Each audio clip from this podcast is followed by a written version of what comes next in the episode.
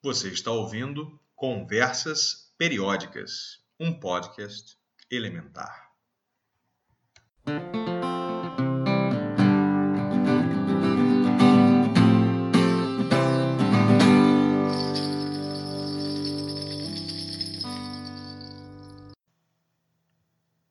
Seis.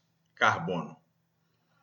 Apesar de ocupar apenas um quadradinho na tabela periódica, o carbono tem uma química inteira que é de fazer inveja à vasta maioria dos elementos. A química orgânica é o domínio dos átomos de carbono. Assim, o endereço de número 6 na tabela periódica, mais do que um quadradinho, é uma porta para um universo inteiro de compostos e moléculas. Naturalmente, o carbono não faz isso sozinho e, assim, é preciso dizer que este elemento trabalha bem em equipe. Na verdade, a química do carbono fica mais interessante à medida em que compostos com outros elementos inusitados são sintetizados, especialmente os chamados compostos de coordenação. Mas estou me adiantando. Vamos começar devagar e simples. Os átomos de carbono possuem seis prótons no núcleo e há três isótopos de ocorrência natural o C12 estável, o C13 também estável, menos abundante, e o C14 radioativo, a quem voltaremos depois. Ao redor do núcleo há, portanto, seis elétrons para que o átomo seja neutro. Dois estão na primeira camada, emparelhados, e os outros quatro estão na segunda camada. E é justamente aí que as possibilidades ficam interessantes. A princípio, dois dos elétrons da segunda camada estão emparelhados. E se o mundo fosse regido por uma teoria do tipo somente cada elétron desemparelhado pode fazer ligações, o carbono faria só duas ligações.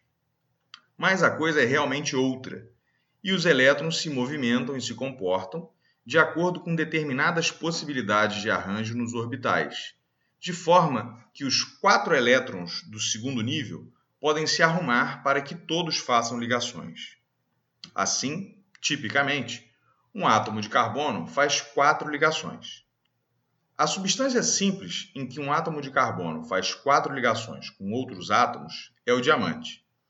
O diamante é chamado de um alótropo metastável, que quer dizer que, se pudesse, ele deixaria de ser diamante e se transformaria em grafite. Mas a barreira energética para que isso ocorra é alta demais e, portanto, efetivamente, o comprador de joias pode ficar tranquilo, pois não verá o diamante se tornar acinzentado tão cedo. Se naturalmente o diamante atrai os olhos por sua beleza, sua química é meio sem graça, quando comparada do grafite, ou grafita, que é o nome do mineral. O grafite é feito de um conjunto de estruturas planas, como folhas, uma sobre a outra. As folhas são de grafeno, o mesmo que virou moda nas eleições brasileiras de 2018, junto com o elemento nióbio, alardeados como panaceias para a nossa recuperação econômica. Quem viver, verá. Enfim, voltando ao grafeno, ele é composto por anéis de seis átomos de carbono que se repetem, formando um grande plano. Cada átomo faz ali três ligações com outros três átomos e é tudo carbono. Se alguém pegar uma dessas folhas, dobrar até que as pontas se encontrem e se liguem, formará um cilindro. Dependendo do tamanho do diâmetro do cilindro, se ele for pequeno, tem-se aí um nanotubo de carbono. Nanotubos de carbono podem ser usados em aplicações que variam desde reforços estruturais, uma vez que são em média 100 vezes mais fortes do que o aço e têm um sexto do peso, até o ajuste da condutividade elétrica em materiais poliméricos. Os polímeros, cujos produtos mais conhecidos são os plásticos, borrachas e o isopor, são também parte do domínio do carbono, em que uma unidade estrutural se repete formando moléculas enormes seguindo uma cadeia de átomos de carbono. Vamos voltar à folha de grafeno. Agora, em vez de dobrar para formar um cilindro, vamos tentar montar uma esfera ou algo parecido. Se fosse uma folha retangular, realmente seria meio problemático, mas a folha de grafeno é feita de repetições de anéis hexagonais e, inevitavelmente, há várias pontas. Unindo as pontas, há a formação de pentágonos e, assim, por exemplo, uma folha de grafeno com 60 átomos de carbono acaba se transformando em algo como uma bola de futebol, dessas de gomos, um chamado icosaedro truncado, com 12 faces pentagonais e 20 faces hexagonais, cujos 60 vértices são átomos de carbono. As moléculas parecidas com essa bola de futebol, de formato arredondado, tipo uma abóbada, são chamados de fullerenos, em homenagem ao arquiteto futurista americano Buckminster Fuller, um homem meio fascinado por cúpulas geodésicas em seus projetos. Os fullerenos, além de serem sintetizados em laboratório, são encontrados no espaço sideral e podem ter tamanhos diferentes e são mais reativos do que compostos aromáticos, dada a ligeira distorção dos anéis que têm que se curvar para formar a esfera. O carbono está em tantos compostos que é difícil enumerar. Os hidrocarbonetos são encontrados no petróleo na forma de alcanos, também chamados de parafinas, que só apresentam ligações simples. Alcenos, também chamados de olefinas, apresentam ligações duplas. E alcinos, com ligações triplas. Os cicloalcanos, cicloalcenos e aromáticos são compostos em que os átomos de carbono se unem ao redor de um centro. O petróleo, após ser extraído de alguma rocha, segue seu caminho para a refinaria, onde separações e transformações químicas selecionam determinados compostos e os rearranjam. Das refinarias e das indústrias petroquímicas saem produtos de uma ampla faixa de usos, todos baseados no carbono, que vão virar desde gasolina até remédios. No caso da gasolina, a queima nos combustíveis com ar produz o CO2, um dos gases de efeito estufa, sem o qual a vida não seria possível e cujo acúmulo na atmosfera preocupa por diferentes motivos. O primeiro é o fato de que o CO2, assim como qualquer molécula com três ou mais átomos, absorve radiação no infravermelho e, por isso, aumenta sua energia de vibração, diferentemente dos gases diatômicos nitrogênio e oxigênio, que compõem 99% da atmosfera.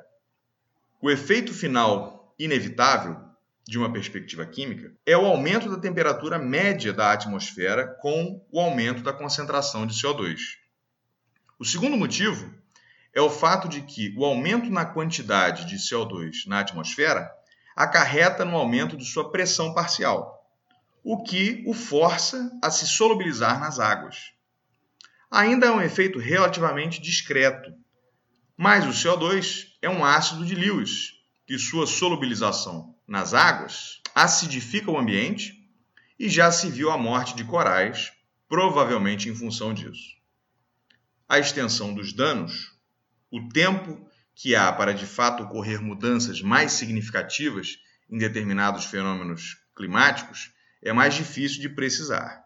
E, a mim, por hora, convém ficar só na química. Como a vida surgiu é ainda um mistério, mas é certo que ela é tal qual ela é em virtude do fato de o carbono compor tantas moléculas diferentes em cadeias e disposições complexas que acabam por ganhar funções. Os sacarídeos, os lipídios, os aminoácidos, nucleotídeos, são os grupos básicos de moléculas da vida, cuja característica comum é a presença desinibida de carbono em todos eles. Por isso, mesmo em objetos antigos que um dia vieram de um ser vivo, usa-se um isótopo, o carbono 14, para datações. Dificilmente a técnica conseguiria ser usada para datar algo como o osso de um dinossauro, por exemplo. O carbono 14 é gerado na estratosfera quando o núcleo de um átomo de nitrogênio 14 recebe um nêutron e libera um próton. O átomo de carbono gerado no processo pode se combinar com uma molécula de O2 e formar CO2. Uma planta pode capturar esse CO2, cujo átomo de C14, carbono 14, acaba então como parte da planta, numa molécula de celulose, por exemplo. Enquanto a planta está viva, ela recebe carbono 12 e carbono 14 e faz suas trocas com o ambiente de modo que a proporção entre os dois isótopos é mantida relativamente constante. Mas, quando morre, a planta não recebe mais nada. E embora o C12 seja estável, o C14 emite partículas beta e tem meia-vida de aproximadamente 5.700 anos. Assim, se 17 mil anos atrás um de nossos ancestrais fez uma pintura ou uma canoa, a proporção de C12 foi aumentando, pois o C14 foi desaparecendo, havendo hoje somente 25% do C14 original, pois três meias-vidas se passaram. Sabendo-se direitinho as proporções de isótopos em seres vivos, é possível, assim, datar eventos e objetos. No entanto, é impossível datar eventos muito recuados no tempo com o carbono 14, pois a abundância desse isótopo é mínima e se o evento é muito antigo, os vestígios dele serão indetectáveis. Por isso, o limite é de aproximadamente 50 a 60 mil anos para trás. Como é fácil depreender dos cursos de química orgânica, é praticamente impossível falar do carbono em menos do que três ou quatro semestres. É uma atenção bem merecida. Da sujeira do carvão ao brilho do diamante, o carbono compõe e une os materiais mais humildes e os mais extravagantes.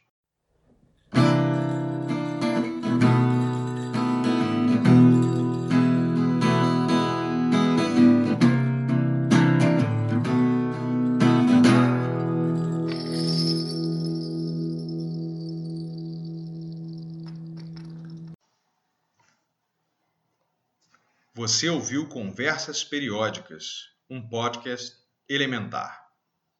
Este episódio faz parte da série Elementos. Argumento, texto, locução e edição, André Von Held Soares. Gostou? Temos outros episódios disponíveis.